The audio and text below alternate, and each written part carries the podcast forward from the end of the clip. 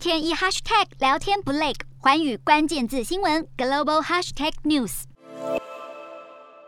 中国国家主席习近平二十五号以视讯方式会见正在中国访问的联合国人权事务高级专员巴舍莱。巴舍莱强调，人权是本次行程的核心问题。希望促进中国和平与安全发展。习近平则表示，不能把人权问题政治化、工具化，搞双重标准。还说，中国人民的人权得到前所未有的保障，不需要别的国家来当教师爷，也不应以人权为借口干涉别国内政。显然是在回应西方国家近来的批评。但就在巴舍莱访问中国期间，一份惊人的新疆机密文件外流，数以千计的照片与官方文件揭露了新疆地区实施大规模拘留时采用的暴力手段。这也加深外界担忧，巴舍莱恐怕会被中国当成公关工具来掩饰这些打压行为。